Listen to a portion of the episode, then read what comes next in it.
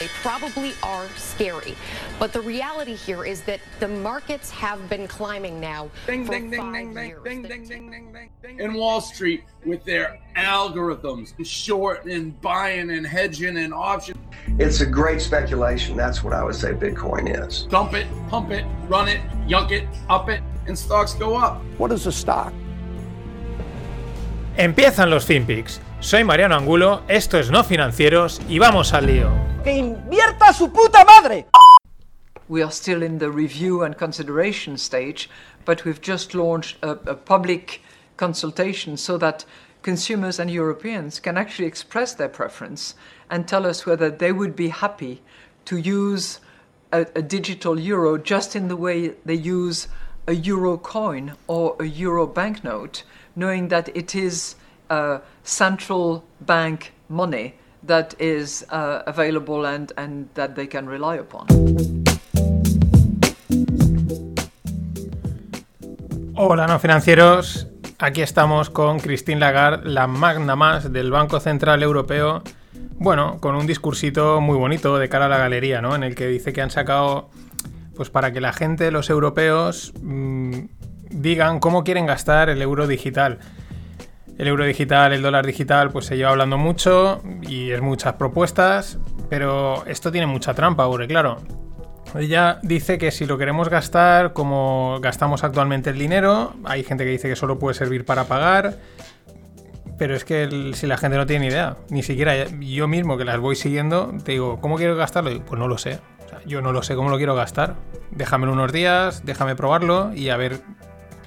Y te digo, y te digo qué, modelo prefiero. Con lo cual lanzas una pregunta que la gran mayoría no va a saber responder, por lo tanto no la responderá.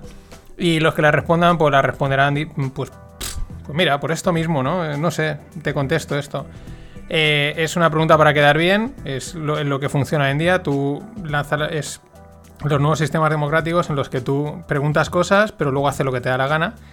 Y ahí están. Y ya puestos, pues podía preguntar también por otras cosas.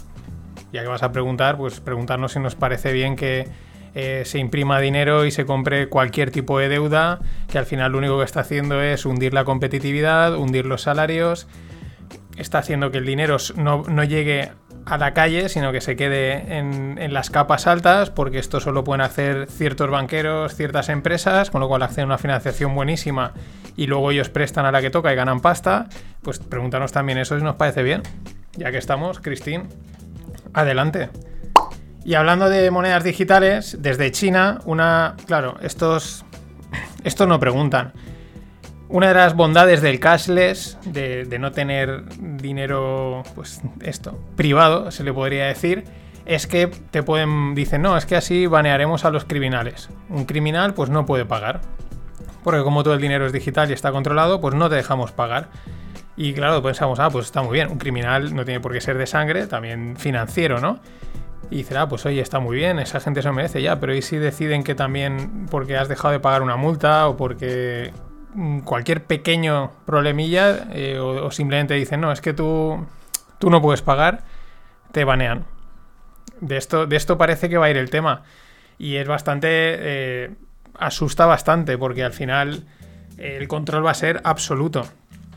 En fin, ahí estamos. Tampoco no, nos tenemos que cruzar de brazos, tampoco vamos a hacer más. Pero, pero pintan, las cosas pintan entre el embrollo que se están metiendo con imprimir dinero e intentar salvar la economía, que lo único que hacen es hundirla más a largo plazo, y este tipo de jugarretas, mmm, mal. El banco, vamos con otro banco, el Banco Central de Japón. Es el mayor accionista de la bolsa de Japón.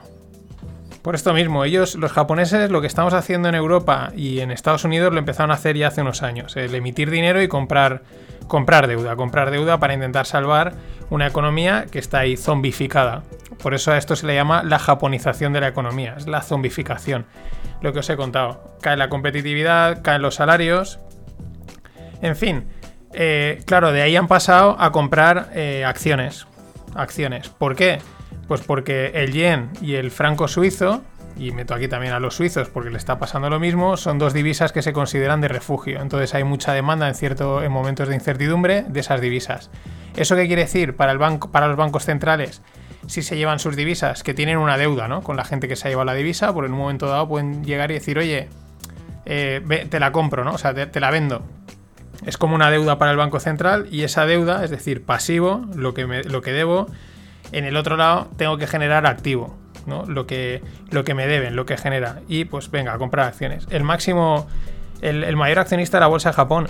Y esto mm, quizás en cualquier momento empezamos a ver, ya lo hemos dicho, Yellen lo dijo, compras en Estados Unidos de acciones por parte del Banco Central y en Europa dicen que no tiene tanta munición, pero vamos, yo no diría que no. Los que tienen que estar contentos son todos los que les encantan el Estado, la intervención estatal y todas estas cosas, porque lo más capitalista que hay, que es el mercado, pues ya empieza a estar en, prácticamente en manos del Estado de una manera directa o indirecta.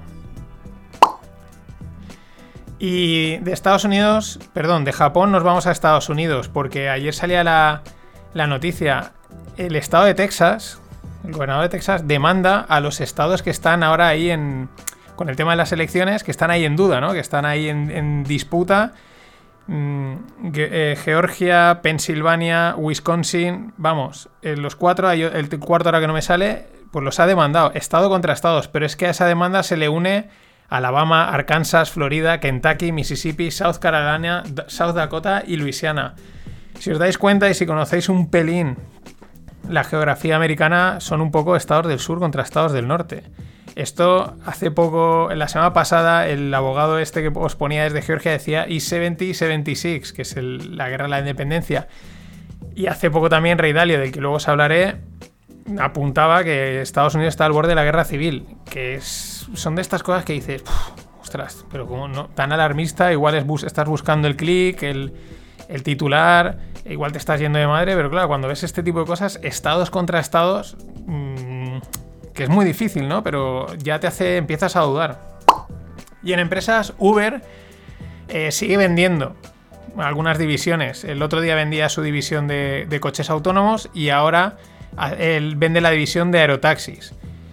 Estos yo creo que es que se vinieron muy arriba, se empezaron a meter en mil cosas, pensaban que iban a ser la leche. Lleva mucho tiempo que la gente dice, Uber no gana dinero, crece mucho, pero no son rentables y quizás han empezado a decir, bueno, pues vamos a intentar ser rentables, que ya toca, que ya llevamos tiempo. También es verdad que estamos en un momento de mercado mm, en el que hay apetito inversor. Dices, ¿cómo? Si estamos, aún no hemos salido de, la que nos hemos metido con la pandemia. Ya, pero el mercado está así, hay como apetito inversor, está todo muy eufórico, todo muy contento y quizás es el momento adecuado para vender divisiones o empresas en momentos altos. Con ello, un inversor tech del que no tengo el nombre, os pone, tenéis el tweet en la newsletter, porque no pone el nombre, pero él dice que, un inversor en, tecnología, que dice que para nada estamos en una burbuja. Que qué, qué, qué, qué va, que no estamos en una burbuja. Al mismo tiempo, Durdash y Airbnb han salido a bolsa en el rango máximo, ¿vale? El rango de precios, bueno, entre, tan, entre 30 y 60, pues al máximo, a 60. Hay apetito pero no hay burbuja. Las burbujas, lo repito, se sabe que son burbujas cuando se pinchan, pero tampoco podemos negar que la realidad es una a, nivel económico y, la, y el mercado está en, vamos, desatadísimo. Por cierto, SoftBank, la mítica SoftBank de Japón, eh, tiene un 25% de Durdas. Estos han hecho un negociazo, porque acordaos que Durdas en verano eh, cerraba ronda a 16 billions y con, lo que ha salido se ha ido unos 40 billions de valoración. O sea, prácticamente ha multiplicado por, más de dos, por más de dos los de SoftBank. Y siguiendo con DoorDash, porque es, como el globo de aquí, muy interesante el apunte que hacía Frank Tormen. Yo también lo, creo que alguna vez lo he comentado. En, que va a acabar siendo. DoorDash va a acabar siendo un negocio de dark kitchens. Las dark kitchens son restaurantes que no están abiertos al público, que cocinan y venden a través de los, de los servicios de delivery, pues como decíamos, de decir marca blanca, por así decirlo. Aunque no tienen por qué ser de mala calidad, sino simplemente marca blanca. Y apuntada también a la unión con el tema de los cocineros, porque pinta que pues muchos cocineros, y lo sabemos que muchas estrellas Michelin realmente no son rentables, no ganan dinero, pues acabarán teniendo un pequeño local de cara al público por tener imagen, porque eso da, pero realmente el negocio va a estar de puertas hacia atrás, en dark kitchens, cocinando en modo delivery y probablemente con muchísimos más márgenes.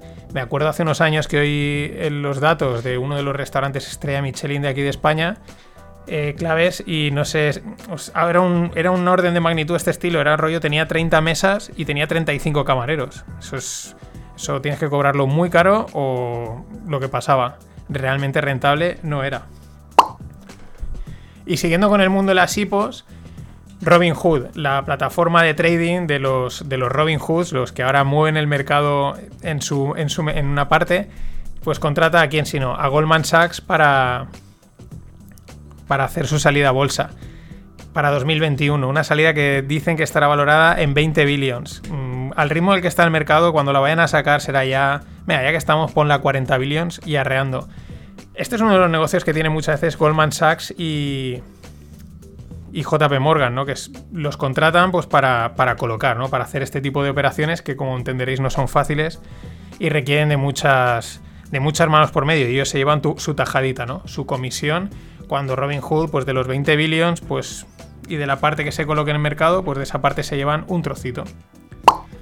Y hablando de viralidad, que es la viralidad que llevan a los mercados los Robin Hoods, y hay que tenerla en cuenta, yo creo que últimamente lo he mencionado bastantes veces y creo que es un factor nuevo a tener en cuenta en ciertos momentos locos, la que me encontraba en LinkedIn de Netflix y la serie que lo ha petado últimamente, que es la de Gambito de Gama, la de ajedrez.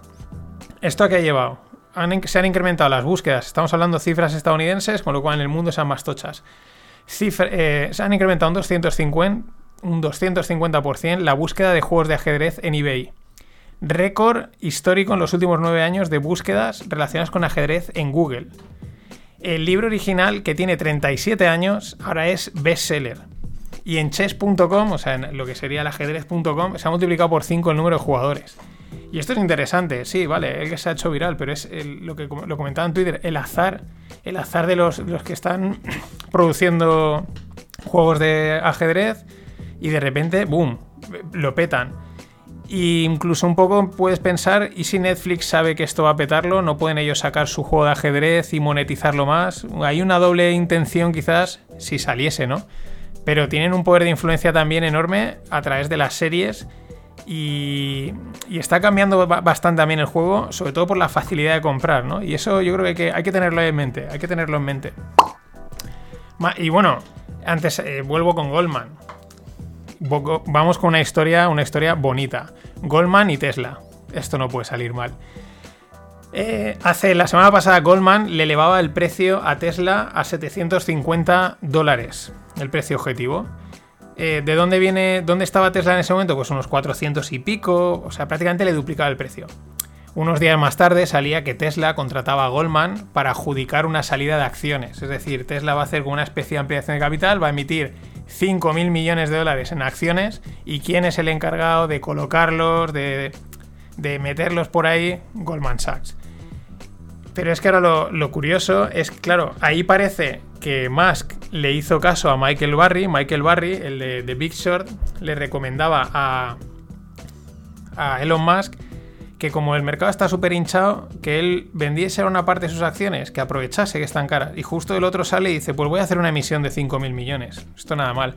Pero lo divertido es que sale JP Morgan ahora, que es como pues, el análogo de Goldman, y dice que ellos ven el precio de, Tesla, Tesla ahora está cotizando unos 600 dólares, ellos dicen que ven el, precio de Tesla en 90 dólares, que, que está sobrevalorada. Como dicen en Estados Unidos, LOL, LOL.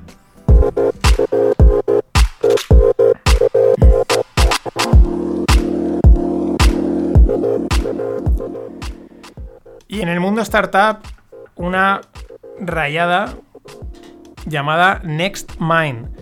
Podríamos decir que es el Neuralink. Acordado, Neuralink es la, startup esta de Elon Musk que te, mete unos cables en el cerebro y estás ya conectado a un ordenador y eres una máquina, una medio máquina. Pues bueno, NextMind es como un, el Neuralink que vienes de París pero sin conectar cables.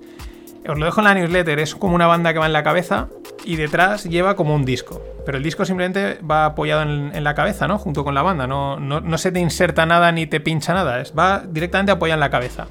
Y con eso controlan cosas. Pero enciende un altavoz, mm, eh, conecta al ordenador. Es, o sea, es, un, un, viaje, o sea, es una rayada enorme. Bueno, pues han empezado ya a hacer las entregas de estos aparatos. Valoración, 400 euros. Mucho ojo porque esto ya da menos cague. lo, de, lo de Elon Musk que te tienen que hacer ahí una especie de cirugía. evidentemente igual no es tan potente, pero esto que es que te lo pones una cinta en la cabeza y ya empieza a hacer virguerías, pues no sé, yo creo que tendrá, su recorrido, ¿no?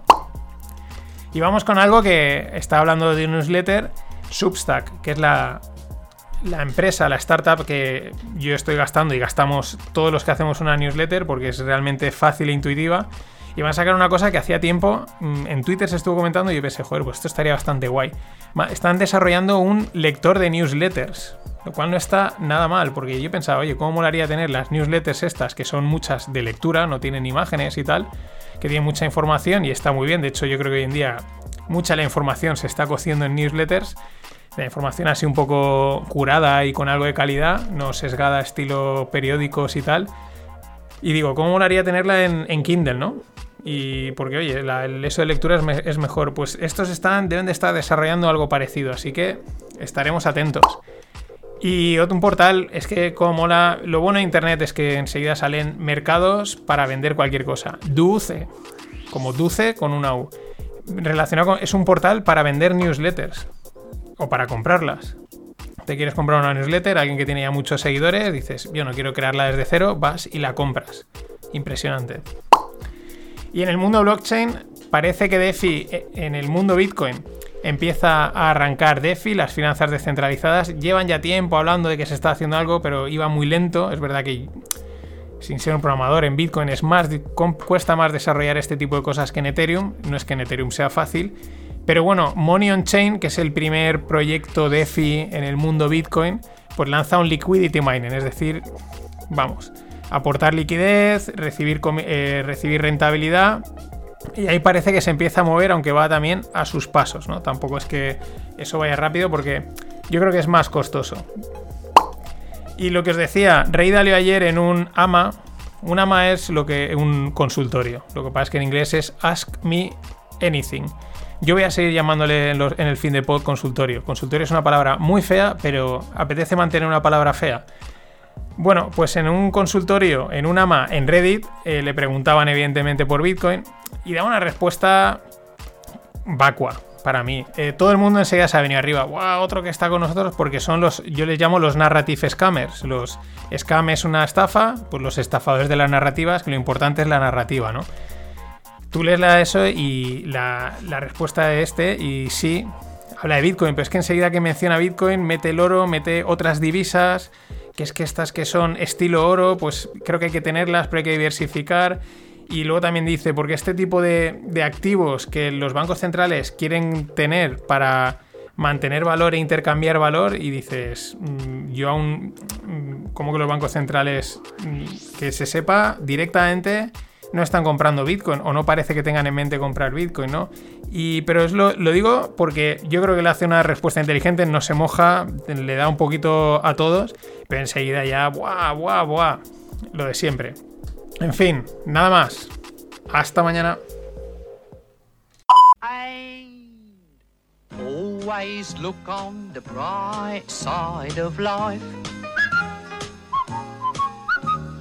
Always look on the light side of life.